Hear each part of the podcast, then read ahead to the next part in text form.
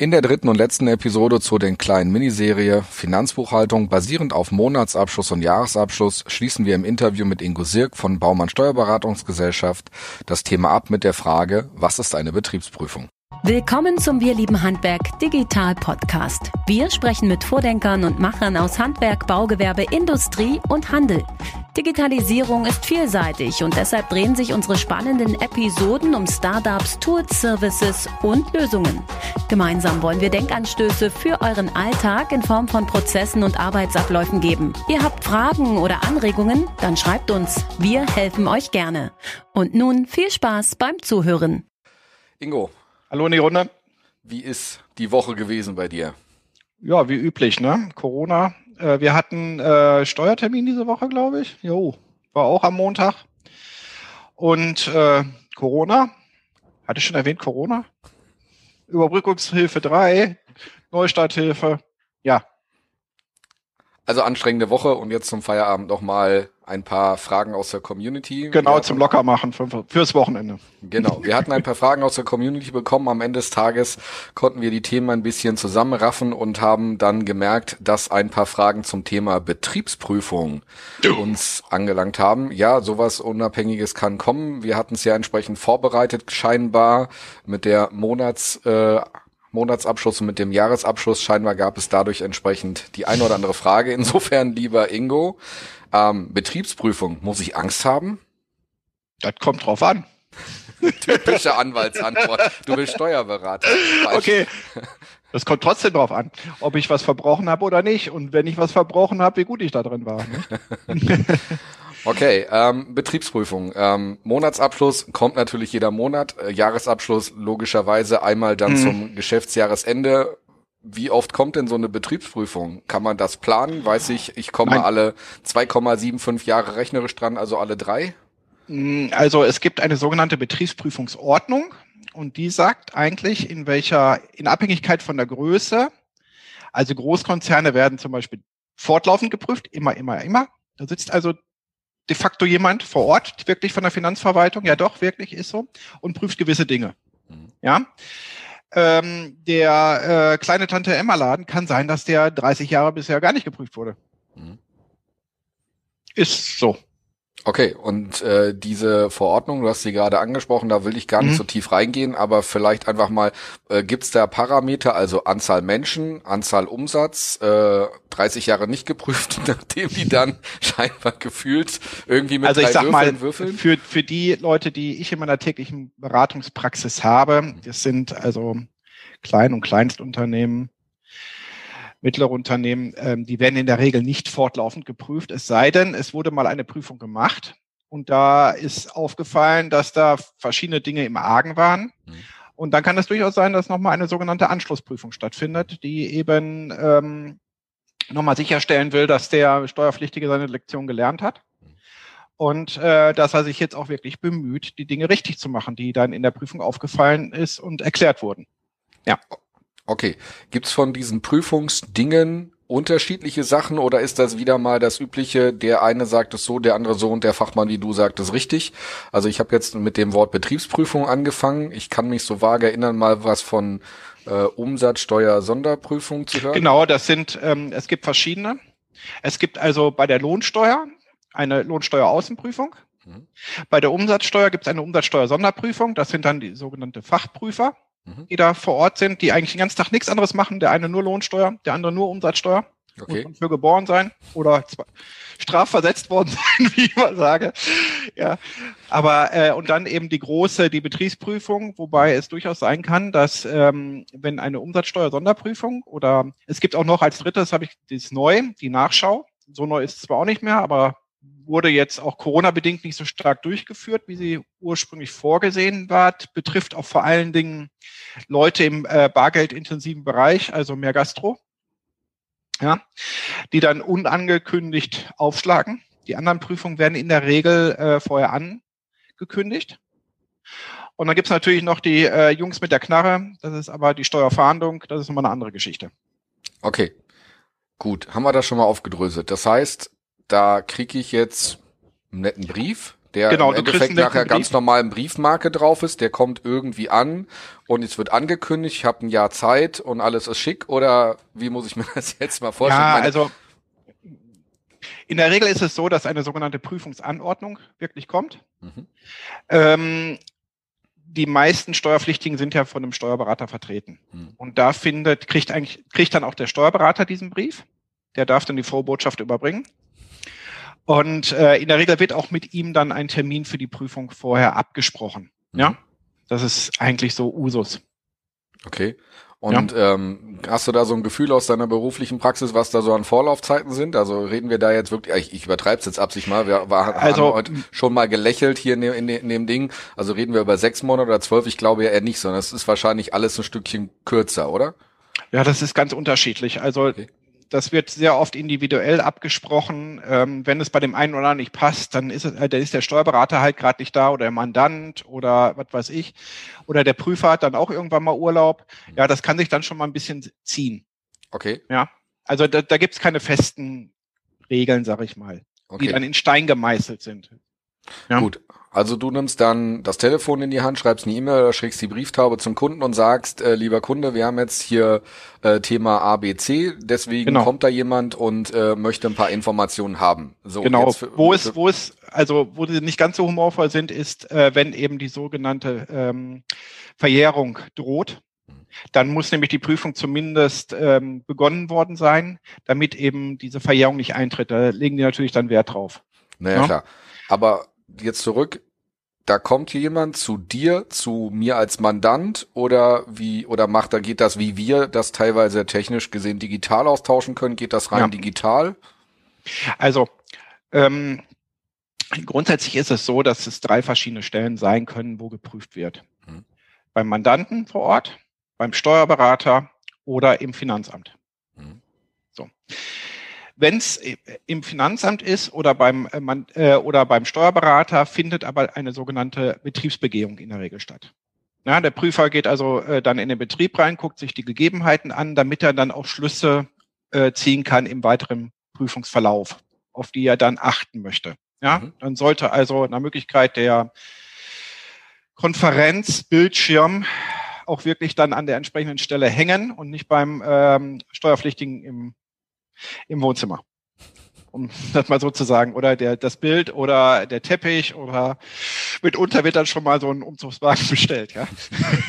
Also Hat man meinst, gehört. Du, du, meinst, ich sollte die Yacht dann, die ich dann bestellt habe, aus dem Kanal mir kurz ins Lager stellen, damit ich sage, das ist mein Schlafplatz. Also wenn ich das Ding als als als äh, als ah, Wohnmobil abrechnen Thema, wollte. Thema. Also diese mit den Yachten und teure Autos, das ist tatsächlich so ein Thema, das nicht ganz ähm, unproblematisch ist. ja. ja. Gut, aber ansonsten ist es so, dass in der Regel die Prüfung je nach Anzahl der Unterlagen ähm, wirklich beim Steuerpflicht, äh, beim nicht beim Steuerpflichtigen, es sei denn, der hat einen separaten Raum im Keller, kalt, nass, ohne Fenster, äh, wo er den Prüfer reinsetzt, äh, findet die in der Regel dann beim beim Steuerberater statt. Und ähm, die Unterlagen stehen dann auch dort vor Ort und ähm, ja, man versucht dann natürlich auch den, den Mandanten und den Prüfer möglichst lange getrennt zu halten. Mhm. Damit der Mandant nicht falsche Sachen zählt, was der Prüfer nicht wissen sollte. Ja, genau. Also die äh, Prüfer sind zwar, ich möchte nicht sagen, dass die falsch sind, das machen sind sie mit Sicherheit nicht, aber die stellen natürlich Fragen, wo der Mandant mitunter nicht weiß, ähm, wo die hinführen. Mhm. Also wenn äh, bei mir ein Mandant ähm, eine Prüfungsanordnung kriegt, kriegt er von mir auch parallel einen Anruf und äh, oder von einem meiner Kollegen. Und ähm, dann wird solche Dinge gefragt wie, hast du schon mal eine Prüfung gehabt? Äh, sollen wir mal durchgehen?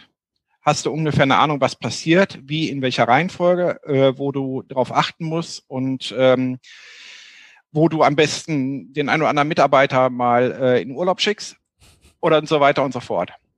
Ja. Das klingt irgendwie ganz abstrus am Ende des Tages. Aber eigentlich ja. ist das doch ein ernstes Thema. Ich meine, wir, wir haben heute Freitagnachmittag, ne, natürlich mhm. Gehen wir beide also man, immer man, in den Keller. Nee. Äh, und ich denke aber, es ist eigentlich ein ernstes Thema am Ende des Tages. Es ist so. ein, ein, es ist durchaus ein ernstes Thema, wenn man, ähm, also Sachen, die eben ganz klar falsch gelaufen sind oder die sogar vorsätzlich falsch gelaufen sind, die kann ich nicht wegdiskutieren. Ja, wenn gegen ein geltendes Recht verstoßen wurde, wenn also Einnahmen nicht gemeldet wurden, was soll ich da machen? Das ist es so. So, was ich aber machen kann, ist den Mandanten ähm, darauf hinzuweisen, dass in Sachen, in Sachverhalten, wo man die eine oder andere Meinung vertreten kann, dass darauf geachtet wird, dass die Meinung äh, vertreten wird, jetzt auch gegenüber dem Prüfer, die vorher auch in der Buchführung vertreten wurde. Ja, klar. Um nichts anderes geht's. Mhm. Ja. Ich möchte es auch ein bisschen lockerer jetzt sagen. Es, ähm, die Zeiten, wo man wegen Steuerhinterziehung exekutiert wurde, sind vorbei. Ja. Und auch ähm, um wie irgendein so komischer äh, süddeutscher nur du weißt schon, Vereinspräsident äh, mal gesiebte Luft äh, geatmet wird, habe ich in meiner Laufbahn bisher noch nicht gehabt. Fälle dieser Schwere. Hm. Ja. Ja gut. Da, waren's äh, ja da sind auch, wie gesagt, auch andere Leute dann unterwegs. Ja, das sind dann die Jungs mit der Knarre Steuerfahndung. Hm. So, ähm, deswegen, also ja, es es wird mitunter brenzlig und teuer und diskussionsreich, aber dass da wirklich, also auf der anderen Seite sitzen auch Menschen. Und äh, wenn man nicht den Fehler begeht, ähm, zu meinen, denen jegliche Lebenserfahrung abzusprechen und meint, sie sozusagen verarschen zu können und denen das auch noch zeigt, dann habe ich bisher immer einen Konsens zum größten Teil rausgefunden, wo der Mandant ähm, mit einem Lächeln rausgehen konnte und der Prüfer dann auch in, ähm, zufrieden war. Na klar. Ähm, du hast gerade Betriebsbegehung gesagt. Wie würde mhm. das jetzt im Endeffekt in dieser ganzen Homeoffice-Geschichte sein? Ich meine, äh, ist jetzt ja für viele Mitarbeiter nun mal kein Geheimnis mehr, äh, Homeoffice zu machen. Das heißt, ich habe natürlich auch Hardware zu Hause stehen. Ähm, was wäre denn einfach jetzt mal konkret, einfach auf dieser diesem netten C-Wort, was ich nicht mhm. sage, beim nächsten Mal gibt's für mich, ich, ich hole mir demnächst so gelbe Karten für dich, wenn du dann demnächst äh, das C-Wort sagst. Ähm, nein, jetzt einmal Spaß beiseite. Geht der Prüfer dann auch nach Hause oder muss ich einfach als Unternehmer mir ein Schreiben äh, dokumentieren, in dem ich halt Betrieb Betriebsmittel übergebe an den Mitarbeiter, damit ich das auch dem Prüfer zeigen kann, weil ich sag mal, ich habe ja in meiner äh, Dokumentation stehen, ich habe hier, was weiß ich, zehn Computer und fünf Laptops. So, und die Laptops brauche ich natürlich, damit der Mitarbeiter zu Hause arbeiten kann.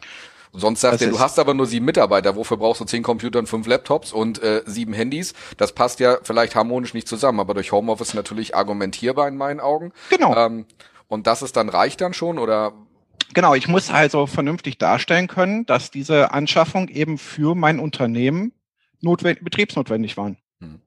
Wenn ich das darstellen kann, dann ist es auch ähm, ja indiskutabel von meiner Warte her.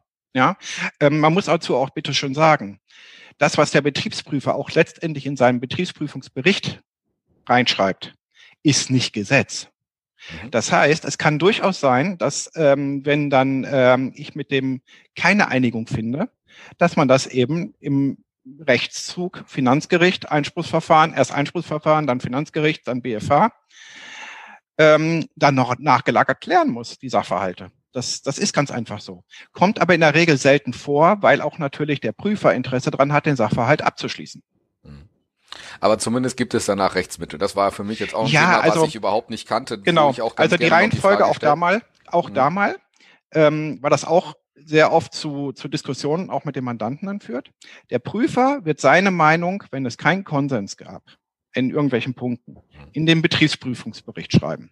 Dieser Betriebsprüfungsbericht ist erstmal grundsätzlich nichts. Ja, das ist ein Ausfluss der Meinung des Betriebsprüfers. Dann wird aufgrund dieser, äh, dieses Betriebsprüfungsbericht ein Steuerbescheid erlassen, ein geänderter, weil man wegen ein Mehrergebnis, wegen irgendetwas gewesen ist. Gegen diesen Steuerbescheid wird dann Einspruch eingelegt. Das ist das Rechtsmittel, was man dann erstmals machen kann. Also gegen einen falschen oder gegen einen Betriebsprüfungsbericht mit einer aus Sicht des Steuerpflichtigen falschen Feststellung kann ich erstmal grundsätzlich nichts machen, weil das ist einfach nur eine Meinungsäußerung des Prüfers. So, gegen den Steuerbescheid, das ist aber wieder etwas, wo ich den, den Rechtsmittel des Einspruchs habe. Mhm. Und dann geht das ganze Spiel auf einer anderen Ebene weiter. Ja, den Einspruch wird vielleicht noch der Betriebsprüfer selber bearbeiten, aber danach bin ich in der sogenannten Rechtsbehelfsstelle und die prüft den Sachverhalt von sich aus nochmal, überprüft also meine Meinung und die des Prüfers und sehr oft passiert und auf dieser Stufe dann, dass die dann sagen, okay, das, was der, äh, was der Berater da oder der Mandant darstellt, ähm, können wir so akzeptieren, auch wenn der Prüfer vorher eine, eine andere Meinung war. Okay. Ja. Ist ja aber auch wichtig zu wissen. Also Deswegen erzähle ich das ja so, weil ich sehr oft das so habe, dass äh, dann der Mandant die Flatter kriegt, auf gut Deutsch gesagt, wenn im Betriebsprüfungsbericht das so drinsteht. Ja, wie kann er nur und so weiter. Ich sag, das ist seine Meinung. Ich kann es nicht wegradieren. Ja, und die kann er, solange wir es noch nicht, äh, also wie gesagt, wir müssen jetzt abwarten, bis das in einem Bescheid gelandet ist und dagegen können wir uns wieder wenden. Okay, ähm, wenn du das jetzt gerade so angesprochen hast, ähm, da kommt eine Meinung und dann der Bescheid, aber mit de erst mit dem Bescheid habe ich gegebenenfalls als Mandant oder als Steuerpflichtiger dann Zahlungen zu leisten, richtig? Genau, wobei es ist da, äh, da ja wieder der sogenannte Einspruch mhm. Das Rechtsmittel ist. Und dann kann ich entsprechend auch einen sogenannten Antrag auf äh, Aussetzung der Vollziehung stellen. Okay. Bedeutet, solange wir nicht abschließend über diesen Einspruch entschieden wurde, brauche ich auch keine Zahlung leisten. Mhm. Ja? Okay. So, und selbst wenn man das da nicht hat, gibt es dann, wie gesagt, das Finanzgerichtsverfahren und da gibt es nochmal analog so etwas wie diesen Aussetzung der Vollziehung. Okay, dass wir das jetzt nur noch mal abschließend rund machen. Mhm. Du betreust das oder gibt es dafür einen separaten Anwalt dann? Weil ich meine, wir hatten vorhin, es kommt darauf an. Mhm. In dem einen oder anderen Hinweis sagst du ja auch immer äh, Rechtsbereich, Steuerberaterbereich. Ja. Nee, nee, nee. Also ähm, wir als Steuerberater dürfen halt Finanzgerichtsverfahren betreuen und dürfen auch vor dem Bundesgerichtshof, äh, Bundesfinanzgericht, also nach Bundesgerichtshof nicht. Jo, da sind denn die Vorjuristen. Mhm. Ähm, wie weit man dann ein Verfahren weitertreibt und sagt, ähm, hier endet dann mein, mein Tanzbereich. Das sollte man im Einzelfall äh, mit dem Mandanten besprechen. Ja, und ähm, sage ich auch ganz klar, ähm, es ist auch ein Zeichen von äh, Professionalität und Expertise zu sagen, bis hierhin kann ich dir helfen, danach brauchen wir Unterstützung. Ja, klar. Ja, so, weil sehr oft, also ähm, es ist ja auch so, wenn nicht eine klare Gesetzgebung da ist, dieser sogenannte Graubereich, Mhm. Ja, ähm, dann werde ich immer die Meinung des, des äh, Steuerpflichtigen natürlich vertreten. Ja, ich bin ja sozusagen seine Partei. Und ähm, wenn wir dann natürlich irgendwo dann an eine Stelle kommen, wo wir merken, wir kommen da nicht mehr weiter in diesem Graubereich, ist es natürlich ratsam, sich noch einen, einen zweiten externen mit dazu zu nehmen, der nach Möglichkeit auch eine gewisse Renommee haben sollte. Mhm. Na klar. Gut. Dann sind wir jetzt irgendwie am Ende von diesem Prüfungsprozess schon angelangt, aber irgendwie haben wir in der Mitte meiner Meinung nach oder meinem Bauchgefühl nach so das ein oder andere irgendwie ausgelassen, genau. vergessen oder nicht. Von daher lass uns. Es gibt da, also man kann über die Betriebsprüfung natürlich auch wieder äh, solche dicken Bücher schreiben, ja, und äh, sich stundenlang drüber unterhalten. Ja, was halt sehr oft, ich möchte mal ein paar, ähm, paar ja, Sachen aufräumen, die sehr oft am Stammtisch besprochen werden. Das erste ist, der Prüfer prüft sowohl zugunsten als auch zu Ungunsten. Also auch zugunsten.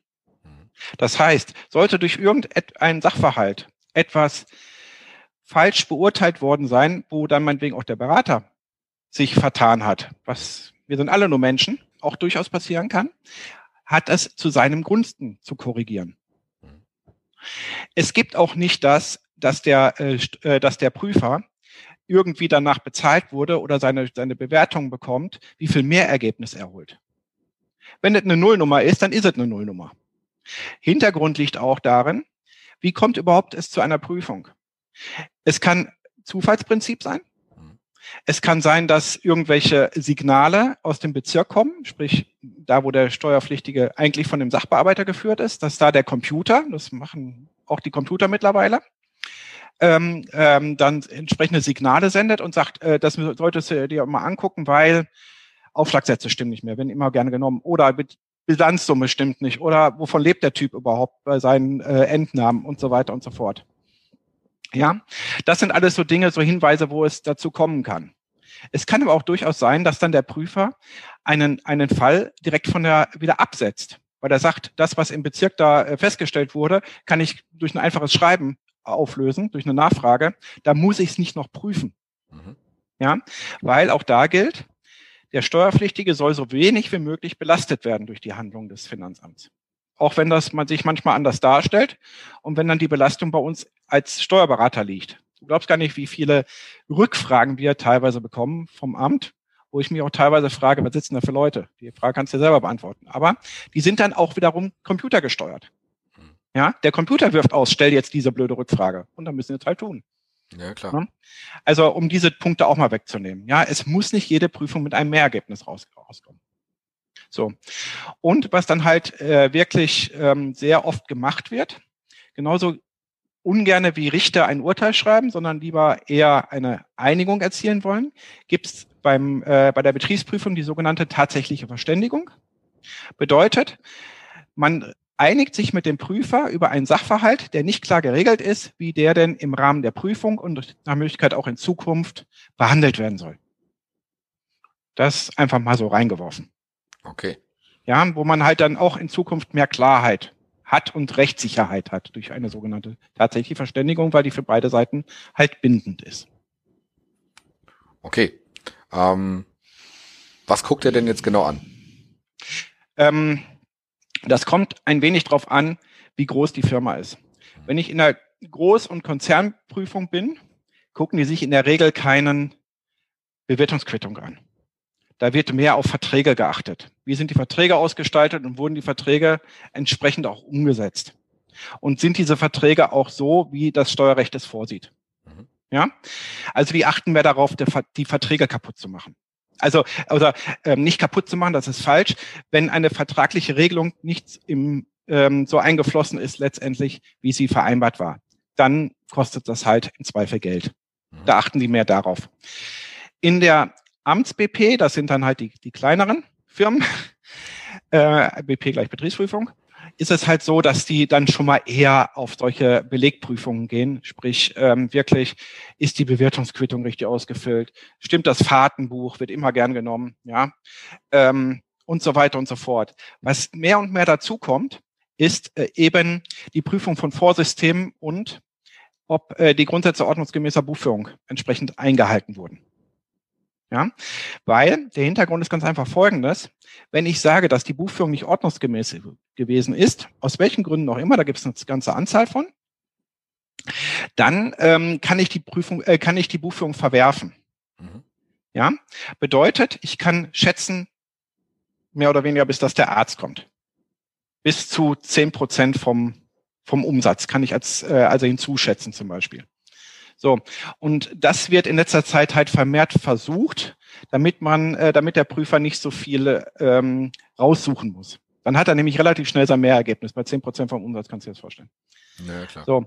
Und deswegen muss man da auch vermehrt drauf achten. Also es geht, wird mehr jetzt diese technischen Dinge und Dokumentationsdinge geprüft, als wie eben ähm, wirklich diese Belegprüfung etc., weil das ist für die ineffizient, weil da müssen sie wirklich ja jeden einzelnen Beleg durchgucken, ist der ordnungsgemäß oder nicht. Mhm. Klar. Das ist so der Hintergrund. Das heißt, ich brauche mir grundsätzlich jetzt nicht Sorgen machen, ob ich jetzt die 15 Minuten, die ich jetzt aus Versehen mal durchgestrichen habe auf meinem handschriftlichen Zeiterfassungsbogen, da brauche ich mir also keine Sorgen machen, weil da kommt der Prüfer viel zu selten hin. Oder wie muss ich das jetzt verstehen? Ähm, Zeiterfassungsbogen für was? Arbeitszeit. Ich schreibe ja meine Arbeitszeit noch auf Papier unter Umständen. Ja du meinst jetzt für die Lohnabrechnung und so weiter? Zum Beispiel. Ja, das wird eher, wenn überhaupt, das sind so Prüfungsvorgänge, die in der Regel mehr in der, in der Lohnsteueraußenprüfung sind, aber nicht in der Betriebsprüfung. Alles klar. Ja, wofür das auch immer Grundlage sein mag. Ja, das ist, das ist eben nicht so das Thema. Ja. ja. Und wer wird überhaupt geprüft? Da ist ganz klar, ähm, Gewerbetreibender, Freiberufler, Land- und Forstwirte und auch ähm, Einkommensmillionäre. Die können also auch eine Betriebsprüfung bekommen. Was sind denn Einkommensmillionäre? Ja, Leute, die mehr als 500.000, also es waren damals äh, D-Mark, jetzt Euro, mehr als 500.000 Euro Einkünfte haben. Die äh, können also auch von sich nochmal geprüft werden. Ach so, ich hätte, ich habe Bitcoins gehabt, habe die verkauft, eine halbe Million gemacht, dann kommen die. Ja, nicht unbedingt, aber äh, bei Bitcoins ist immer so ein schweres Thema, ne? Weil ähm, da muss man auch gucken, das ist ein separates Thema, ja. Okay. Ähm, das sich ja gerade auch erst entwickelt. Ja, weil der reine Kauf und Verkauf eines Bitcoins außerhalb eines Jahres ist ja steuerfrei. Okay, gut. Können wir uns generell gerne nochmal drüber unterhalten, aber ist eigentlich der falsche Kanal dafür. Na klar. Lass, lassen wir jetzt an der Stelle. Nein, es war einfach nur eine Sache, ich, ich bin gerade am überlegen, wie könnte man jetzt eine halbe Million oder mehr als als als Person quasi äh, an Einnahmen machen, abseits, dass ich halt einen Angestellten oder ein Verhältnis habe oder als Geschäftsführer irgendwo arbeite. Deswegen hatte ich gerade nur irgendwie überlegt, äh, deswegen ist mir nichts eingefallen, außer mhm. dieses blöde Beispiel. Vielleicht hast du noch eins für mich, wo man vielleicht damit äh, planen kann. Aber es gibt auch Leute, die haben ein bisschen, die haben ein bisschen äh, mehr Immobilien als wir beide, ne? Okay. Also das heißt im Endeffekt durch Veräußerung und dadurch halt im Endeffekt. Nee, auch durch laufende Mieteinnahmen. Es gibt Leute, die haben solche Einkünfte. Okay. Schwer vorstellbar, aber gibt es. Nee, schwer, schwer vorstellbar nicht. Es ist halt eins, eins der Themen, wo du ja dann äh, mit zu tun hast, was mir halt im Endeffekt durch meinen Job nie über die Füße läuft. Ich habe ja nur mit den Handwerkern zu tun und die führen ja nur aus und machen und Die ja mitunter auch ähm, für den Eigenbestand bauen und für die eigene Altersvorsorge, ja. Naja, klar. Ja, sehr schön. Ich denke. Noch Fragen? Von meiner Seite jetzt gerade nicht. Ähm, insofern sollten noch Fragen sein, lieber Zuhörer, lieber Zuschauende, hier unten drunter. Einfach kurz die Frage stellen. Wir schauen uns das im Nachgang wieder an und freuen uns auf eure Kommentare. Wir wünschen euch ein schönes Wochenende und genau. äh, genießt Soll sonnig werden. Super. Ja, Danke schmeiß den Grill an. Zeit. Bis dann. Bis Macht's gut. Ciao. Alle weiteren Informationen zu diesem Podcast, die Shownotes sowie die Links zur Episode findet ihr auf unserer Webseite wirliebenhandwerk.digital oder in eurer Podcast-App. Wenn euch unser Podcast gefallen hat, sagt es gerne euren Freunden oder teilt es auf Social Media. Ihr findet uns bei LinkedIn, Instagram, YouTube und Facebook.